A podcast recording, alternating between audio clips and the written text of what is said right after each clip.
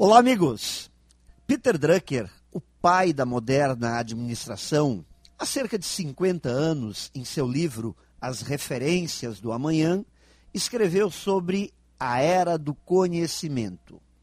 Segundo ele, o mundo migraria de uma era de industrialização, onde natureza, capital e trabalho eram os fatores de produção, para o foco nos trabalhadores do conhecimento sua mente brilhante conseguiu antever algo que hoje está fazendo parte do dia a dia do mundo dos negócios.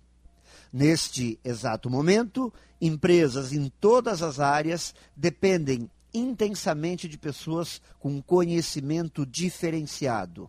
E as máquinas já não são o grande diferencial.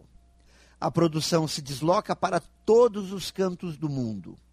Longe já é um lugar que não existe mais e o trabalho remoto veio para ficar. A competição está cada vez mais baseada no capital intelectual e menos nos recursos tradicionais da antiga economia da era industrial.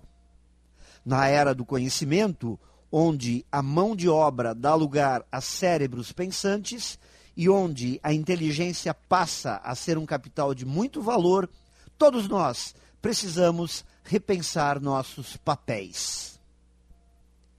Pense nisso e saiba mais em profjair.com.br.